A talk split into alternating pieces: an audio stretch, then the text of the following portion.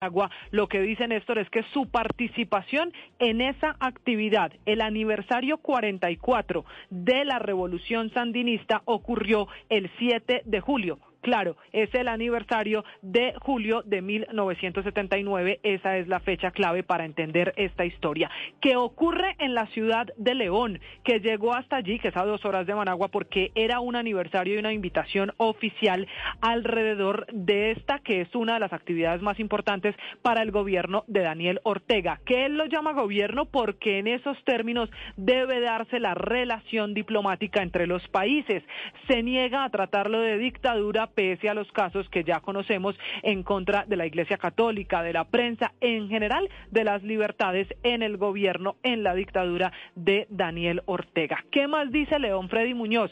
Que la explicación que él hace, Néstor, esto es muy importante, al uso de los logos, de las insignias, es decir, de la pañoleta, que en realidad es una bandera, solo que la amarró y la usó en el cuello, y de la gorra que tenía el logo FSLN, Frente Sandinista de Liberación Nacional, con los colores negro y rojo propios de esta revolución, que va a dar las explicaciones a las que haya lugar. Ya había tenido ese primer acercamiento con la Cancillería, que le ha además pedido, Néstor, que no se pronuncie públicamente a los medios de comunicación con este episodio, porque primero tendrá la conversación extensa con el canciller. Pero le quiero dar un último dato de contexto, y es que a León a la ciudad en la que se dio esa caminata como lo llamaron en la convocatoria oficial cuando invitan a varios de los personajes en el gobierno de Daniel Ortega, caminata de aniversario, el embajador colombiano no llegó solo.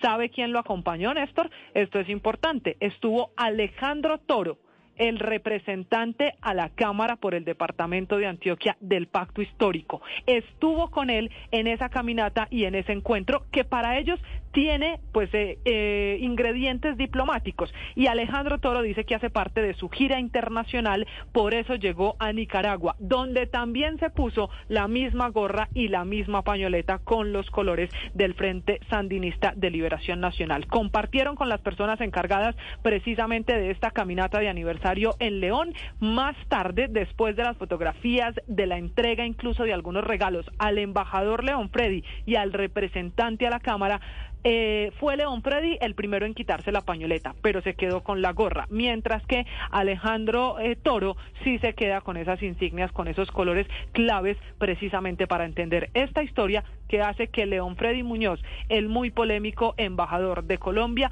tenga que venir a dar sus explicaciones aquí precisamente en Bogotá. Camila, gracias. Y esta es la declaración.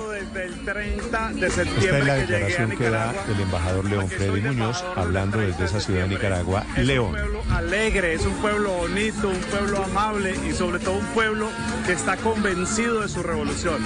La verdad estoy gratamente sorprendido y hoy lo ratifico. Aquí en León, este, esta celebración, esta conmemoración de este 7 de julio es una cosa maravillosa.